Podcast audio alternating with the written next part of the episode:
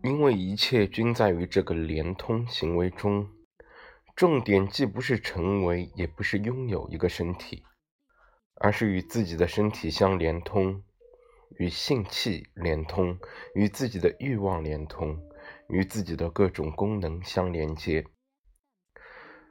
正如连接到不同的变能器或录像机屏幕上，连通的享乐主义。身体是一个剧本，其讲究卫生的奇特旋律穿过无数的整容手术、肌肉锻炼、刺激和仿真工作室，后者从威尼斯延伸至图庞嘎响谷，描述着一种无性别的集体执念。这种执念被另一重执念所回应。与自己的大脑相连通的执念。人们在文字处理器屏幕上注视着的东西，是他们自己大脑的运作。人们已经不再试图从肝胆或内脏，甚至不再从心脏或目光中读出点什么，而仅仅试图阅读大脑的想法，希望揭示其中数以十亿级的连接，并像玩电脑游戏那样。参与它的运作，所有这些大脑的电子的附庸风雅，都表现得极度娇柔造作。它远不是某种高级人类学的象征，只是某种被简化为脊髓终端赘生物的人类学的标记。但是，请别担心，这一切并没有我们想象的那么具有科学性和可操作性。吸引我们的是大脑及其运作的景观，我们盼望看到我们自己思想的进展情况，而这本身就是种迷信。因此，大学学者与他的计算机搏斗，不停的校正、修改、精细化，把这一活动变成了一种无止境的心理分析。记住一切，以逃避最后的结局，以推迟死亡大限以及致命的写作大限的来临。而这一切都依赖于机器共同形成的一种永恒的反馈回路。这是公共魔力的绝妙工具。事实上。一切相互作用，最终都可归结为与机器之间的无止境的对谈。看看在学校的孩子和他的电脑，你们觉得教会了他互动能力，教会了他向世界敞开了心扉了吗？仅仅是创造了一种孩子机器式的集成电路而已。至于知识分子终于找到了某种东西，等同于青少年从立体声和随身听里所获得的思想壮观的去崇高化过程，他自己观念的图像信息，在罗克西剧院。隔声台俯瞰着舞池，正如荧光屏俯瞰整个无线电导航室，或技术人员的工作间俯瞰电视演播室。整个大厅是一个荧光四射的环境，聚光灯、频闪闪光灯的效果，跳舞的人身上扫过一道道光束，这些都与荧光屏有着同样的效果。而且所有人都意识到了这一点。今天，没有哪一种身体的登场，没有哪一种表演能够摆脱屏幕的控制。不是为了借助镜子的距离或魔力看见或反映自身，不，而是作为一种即时的无深度的折射。无处不在的视频只有一个作用。某种心醉神迷的折射的屏幕，截然不同于传统的形象、场景或戏剧性。完全不是用于游戏或自省，而是用于连通到他自己身上。如果没有这种循环的连通，如果没有这种短暂的、及时的网络，有一个大脑、一个物体、一次事件或一场谈话，在连通到他们自己身上时制造出来的网络。如果没有这种永恒的视频，当今的任何事物都没有意义。视频阶段已经取代了镜像阶段。这不是自恋，不应该滥用这一术语去描述这种效应。围绕视频或立体声文化发展起来的，并不是一种自恋的想象，而是一种疯癫的自我指涉效应，是一种短路，会立即将同类事物互相连通，因此在同一时刻强调了表面的强度和深度的无意义。这是我们时代的特殊效果。对宝丽来的着迷也是如此，几乎同时拥有对象及其影像，仿佛古老的光线物理学或形而上学实现了，在其中每个对象都释放出它自身的复制品或翻版，可以被我们的肉眼捕捉到。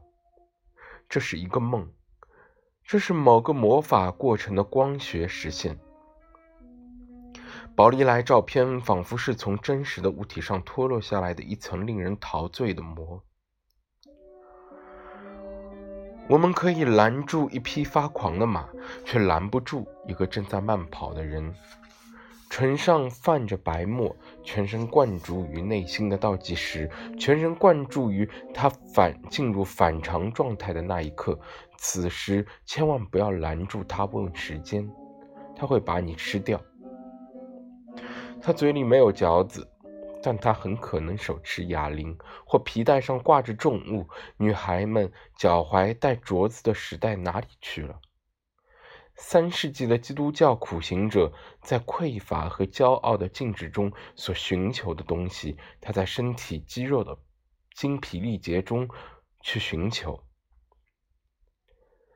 在苦修方面，他是那些在健身房利用装有烙。合金滑轮和可怕医疗假肢的复杂器械，有意识的令自己疲惫不堪的人的兄弟。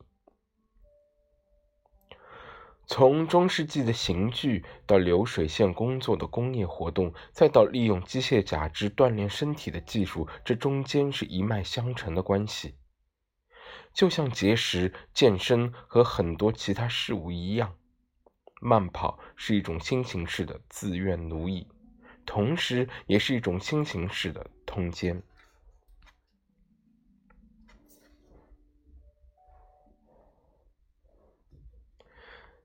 显然，慢跑者才是真正的摩门教圣徒，是某个暗中来临的世界末日的主角。一个男人笔直向前跑在沙滩上，沉浸于随身听的音色中。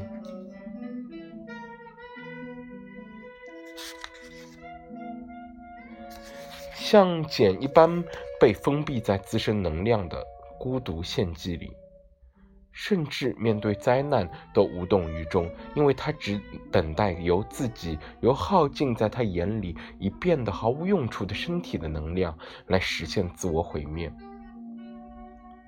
再没有什么比这样的场景更能唤起人们对世界末日的想象。绝望的原始人自杀时会去大海游泳，直到精疲力尽。慢跑者的自杀是在堤岸边来来回回的跑动。他的眼睛是狂野的，唾液从他嘴里流下。不要去阻止他，他会打你的，或者会继续在你面前像个着了魔的人一般跳舞。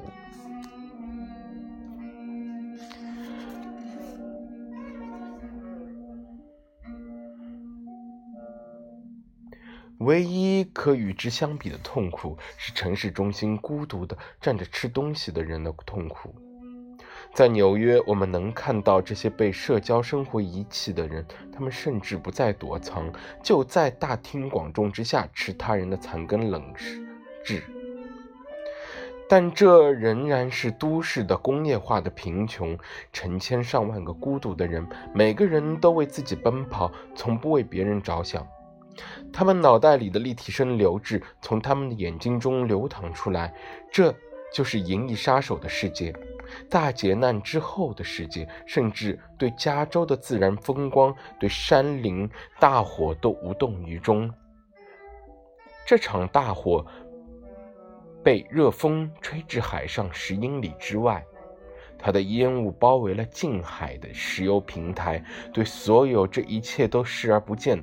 通过一种淋巴的鞭毛鼓动作用，顽固地向前奔跑，直至献祭般的精疲力竭。这是一个来自来世的符号，就像肥胖的人不停地发胖，就像唱片在同一个槽里无止境地旋转，就像肿瘤细胞增生扩散，就像一切事物都以遗失令自身停止运转的公式。这里的整个社会，包括它积极的、富有生产力的部分，这里的每个人都在向前奔跑。因为他们已经遗失了停下脚步的公式。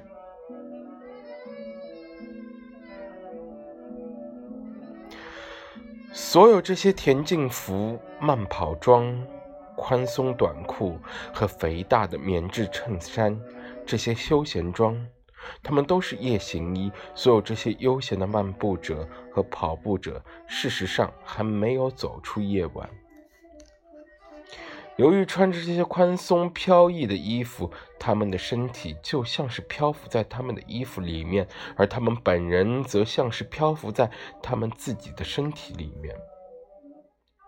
厌食症患者的文化，关于厌恶、排斥、人血、拒绝的文化，一种肥胖、饱和、过剩阶段的特征。厌食症患者在试图阻止这一切时，却以一种应该说是失意的方式预告了这一切的来临。他缺拒绝缺乏感。他说：“我什么都不缺，所以我不吃东西。”而肥胖者正好相反，他拒绝饱足感、充盈感。他说：“我什么都缺，所以我什么都吃。”厌食症患者通过空腹抵御缺乏感，肥胖者通过过饱抵御饱足感。两者都是顺势疗法的最终解决方法，是根除病症的方法。另一种解决方法来自慢跑者，从某种意义上，他把自己呕吐了出来，在跑步过程中。与其说他消耗了能量，不如说他把能量呕吐了出来。他必须达到疲劳产生的沉醉状态及机械性灭绝后的反常状态，正如厌食症患者寻求器官灭绝后的反常状态及空虚的身体的沉醉，正如肥胖者寻求体积灭绝后的反常状态及充盈的身体的沉醉。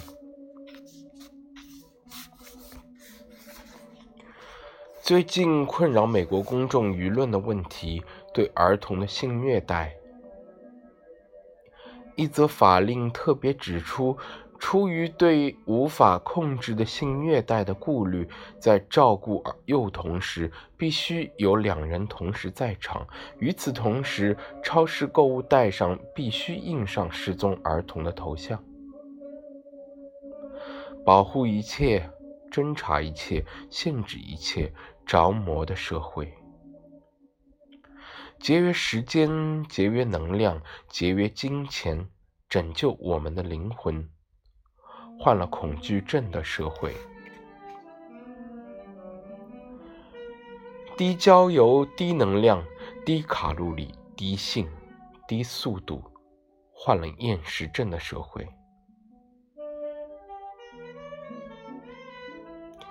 奇怪的是。在这个一切都极度丰富的世界，他们却要挽救一切、节约一切。一个年轻的社会，一心想保护其未来而导致的强迫症吗？给人的感觉却仿佛是预感到某种威胁而产生的强迫症，因为无凭无据，这威胁显得更加阴险。是物质的极度丰富制造了一种幻觉，仿佛短缺和拮据状态会死灰复燃，必须用顺势疗法的规训加以避免。进食、集体性节食。生态环境控制，身体的苦修和禁欲，这一切没有别的理由。整个社会组织起来，以对抗因充裕而过度进食而窒息的神的报复。我们当今的根本问题，当然是抵抗肥胖症的侵扰。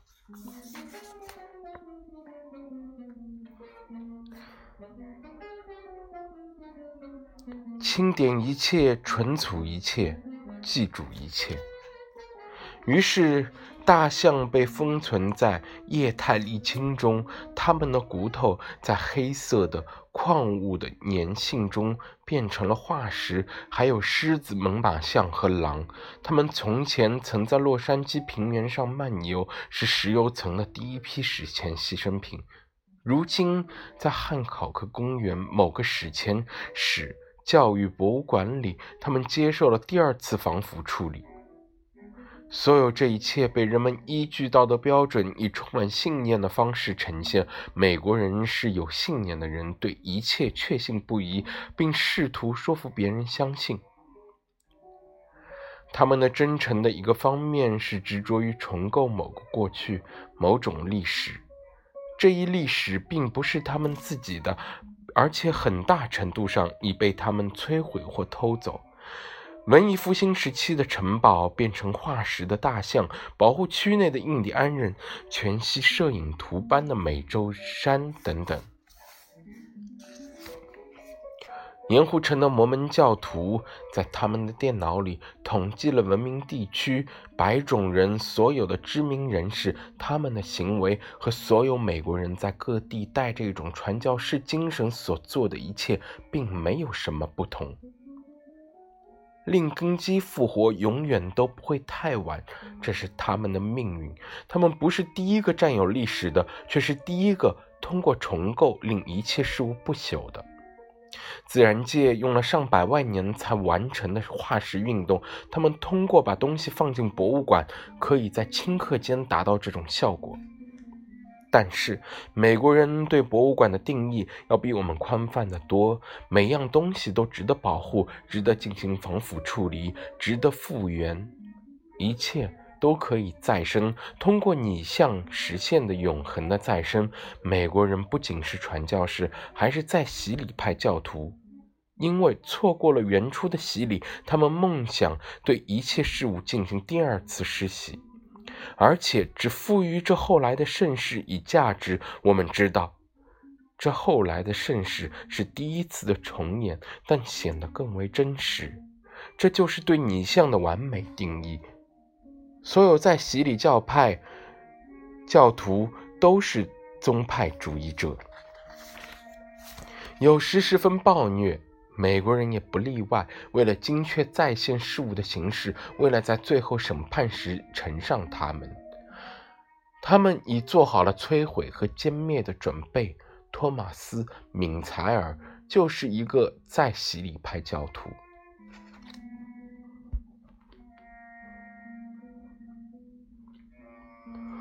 摩门教徒拥有世界上最大的计算机公司不是件偶然的事。他们要对全世界所有的国家的二十代人进行统计，这统计就相当于新的洗礼和救赎的承诺。福音传道已经变成异形和外星人的使命。传道事业之所以会如此发展，要归功于最新的记忆存储技术。这一切之所以成为可能，要归功于信息科学深刻的清教徒主义。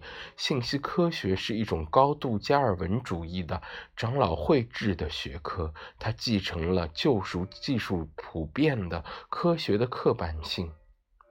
天主教会反改革的方法，因其天真的圣礼实践，因其宗教仪式，因其更为古老和民众化的信仰，从来就无法与这种现代性竞争。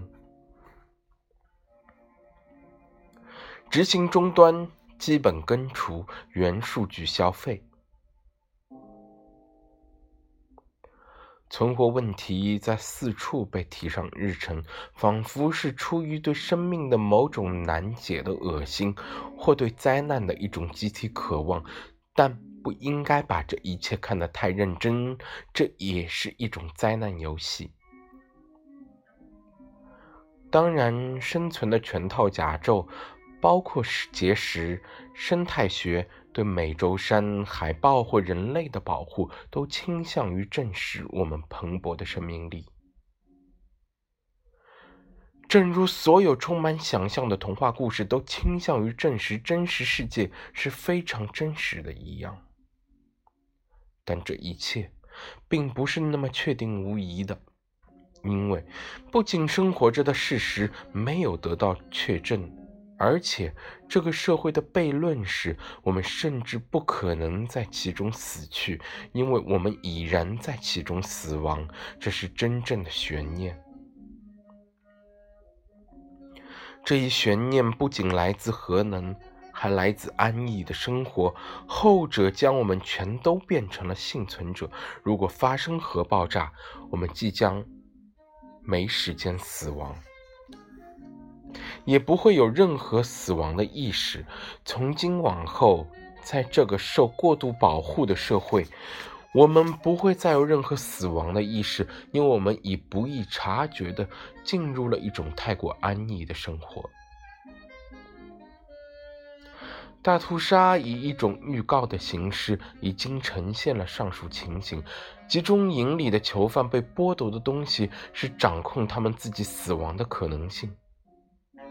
是将死亡当做一种游戏、一种赌注、一种牺牲的可能性。他们被掠夺了死亡的能力，这是缓慢的、顺势的发生在我们所有人身上的事。原因恰恰是我们自己的制度的发展、爆炸和灭绝。奥斯维辛和广岛仍然在继续。他们只是采用了一种地方病的化脓性的形式，但连锁反应仍然在继续。通过批零产生的复制病毒和细菌学的进程，历史的终结恰是这种连锁反应的开幕式。对继续生存而不是对生存的狂热，是这种形式的一个征兆。而且可能是物种退化最令人忧心的信号，因为如果观察这一狂热在当前所呈现的形式——防核子避难所、低温保存、高压治疗，我们会明白这正是灭绝的形式。为了避免死亡，人们选择被引渡到某种保护罩中，不管这保护罩是何种模样。从这个意义上说，我们应该将某个事实当做一种令人心安的信号，即人们很快就对核防护用品失去了兴趣。避难所市场已经变成一种纯粹的声望市场。就像名画或高级游艇市场一样，因核威胁而烦不胜烦的人们，似乎已下定决心不再向它屈服，让这毁灭的威胁漂浮于空中，或许还隐晦地意识到它不太可能成为现实。这是妥协外表下进行根本性反抗的好例子。如果我们不得不死，宁可死在野外。也不要死在地下的石棺中，由此对生存的勒索被终止，生活又开始继续。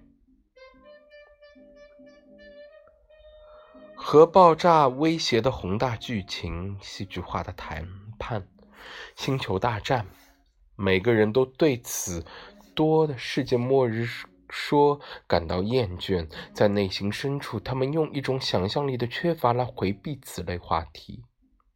甚至当有人想用一类似《最后审判日》的电影来唤醒这种想象力时，所起的作用也不大。什么都无法令一场或者一核能猥亵变得可信。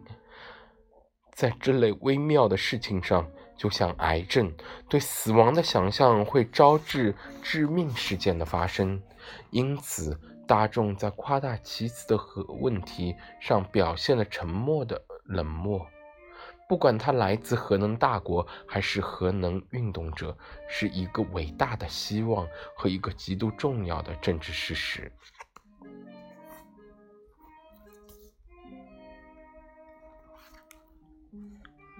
有部科幻小说讲述了这样一个故事：某个早上，在某个山间豪华别墅区中，几名特权者发现自己被一个透明的、无法跨越的障碍物包围。一道一夜之间出现的玻璃墙，从被玻璃笼罩的舒适环境深处，他们仍然可以看到外面的世界。他们被切断了和这个真实世界的联系，后者于是突然之间变成了理想的世界。但一切都太晚了，这些特权者像鲸鱼一样，在他们的玻璃缸里慢慢死去。一些大学校园也会给我同样的印象。隐藏于松树、田野、河流之间。这原本是个古老农场，后来被捐赠给了大学。内部布满一栋栋楼房，楼房与楼房之间互相看不到对方，正如生活在其中的人们。这就是圣克鲁兹，这里有点像百慕大三角区或者圣巴巴拉，一切都在消失，一切都被吸收。完全的中心偏离，完全的社区，在理想的城市之后是理想的家园。没有什么事物会汇聚在一起，交通、建筑、权威都不会。但与此同时，游行示威也变得不可能。在哪里集合呢？游行只能在森林里打转，只有游行者自己才能看到。在加州所有以开阔和休闲著称的校园中，这一所是最理想化的、最贴近自然的。它浓缩了所有的美。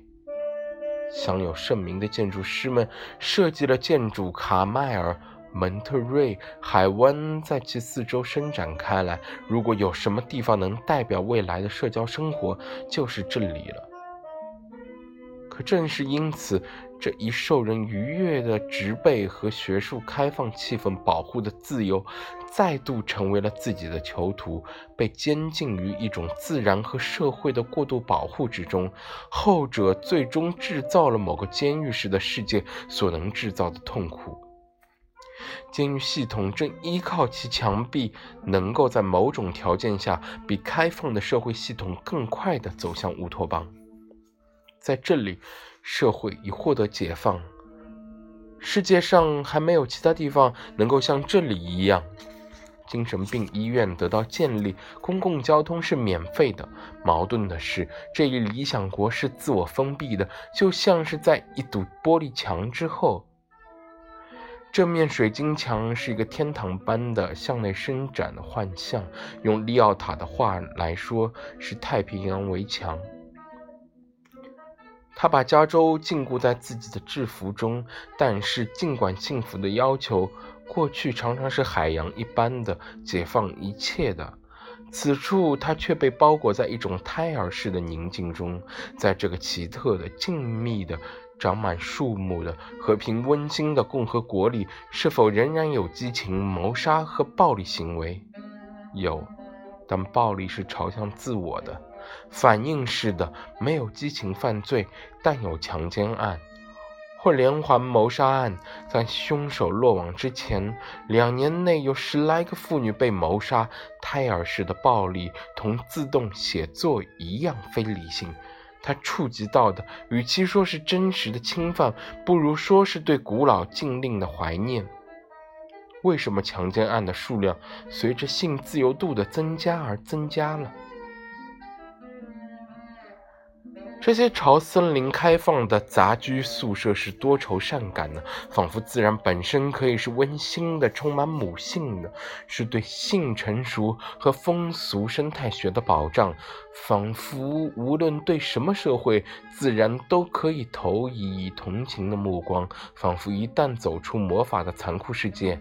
人们能同自然形成一种禁欲主义以外的关系，这关系不同于禁欲主义者所定义的关系，即具有无法预见、严厉无情的必要性，需要用挑战和一种更大的自由来对抗它。在这里，充满英雄主义的命运的一切迹象都已消失，一切都沉浸在某种同自然性。疯狂以及历史从一种细心修正重定的马克思主义观点相和解的感伤氛围中，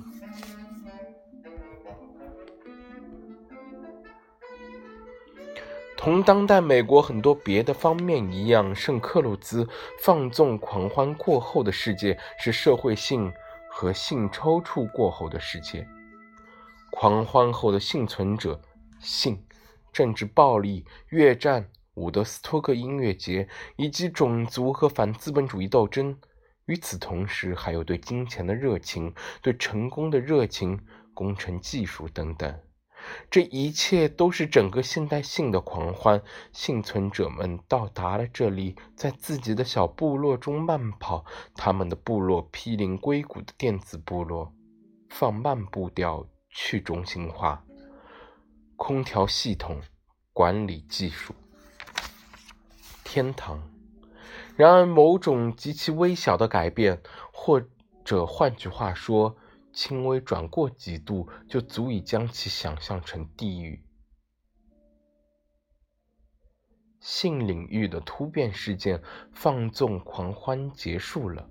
解放运动结束了，人们不再寻找性，而是开始寻找性别。也就是说，既包括外貌，也包括遗传公式。令人们摇摆不定的，不再是对欲望或享乐的选择，而是对遗传公式或性别的认同。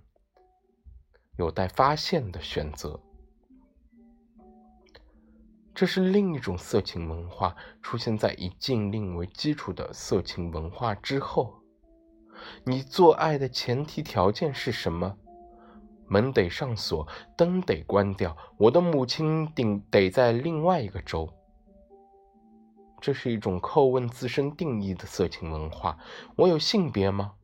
我是什么性别？从根本上来说，性别是必须的吗？性别差异体现在哪里？解放运动将每个人都置于一种定义未明的状态。事情总是如此，一旦被解放，你就会被迫询问你是谁。在洋洋得意的阶段过后，女性性欲的主张已经变得和男性一样虚弱。没有人知道现在究竟是什么状况。这就是为什么人们做了那么多爱，或者生了那么多孩子。至少还有这件事证明需要两个人一起努力，因此也证明差异仍然存在，但是不会长久。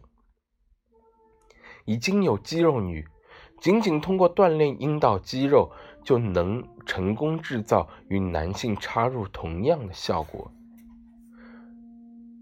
这是一个自我指涉和节省差别的好例子，至少他发现了自己的种属。然而，更为普遍的问题是与性征衰落相关联的差异的缺席。男性特征正趋向于零度，而女性特征也同样如此。正是在这一形势下，我们看到新偶像开始浮现。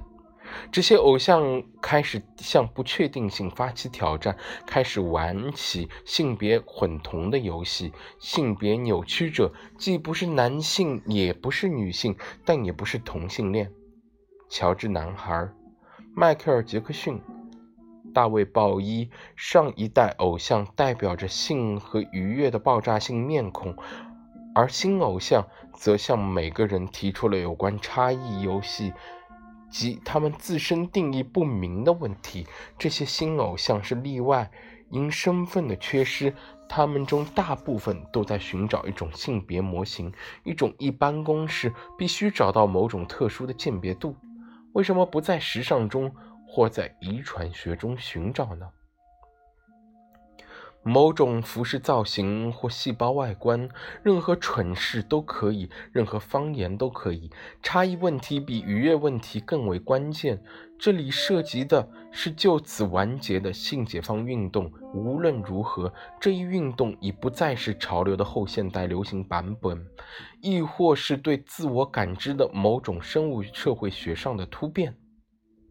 这一突变建立在性别优先权消失的基础之上，而这种优先权曾是整个现代时期的特征。性别研究一个新的边界，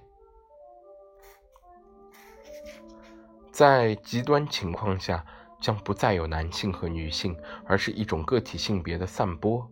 其中每个个体只和自己有关，每个个体都将自己当做一个独立的企业来管理。诱惑的终结，差异的终结，向另一种价值体系的华移。令人诧异的悖论是，性征有可能再次成为一个次要问题，正如它在过去大部分社会中的地位。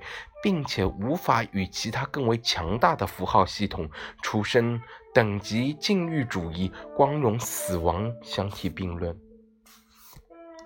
可能会有证据表明，性征归根到底只是众多可能性模式中的一个，而不是最关键的。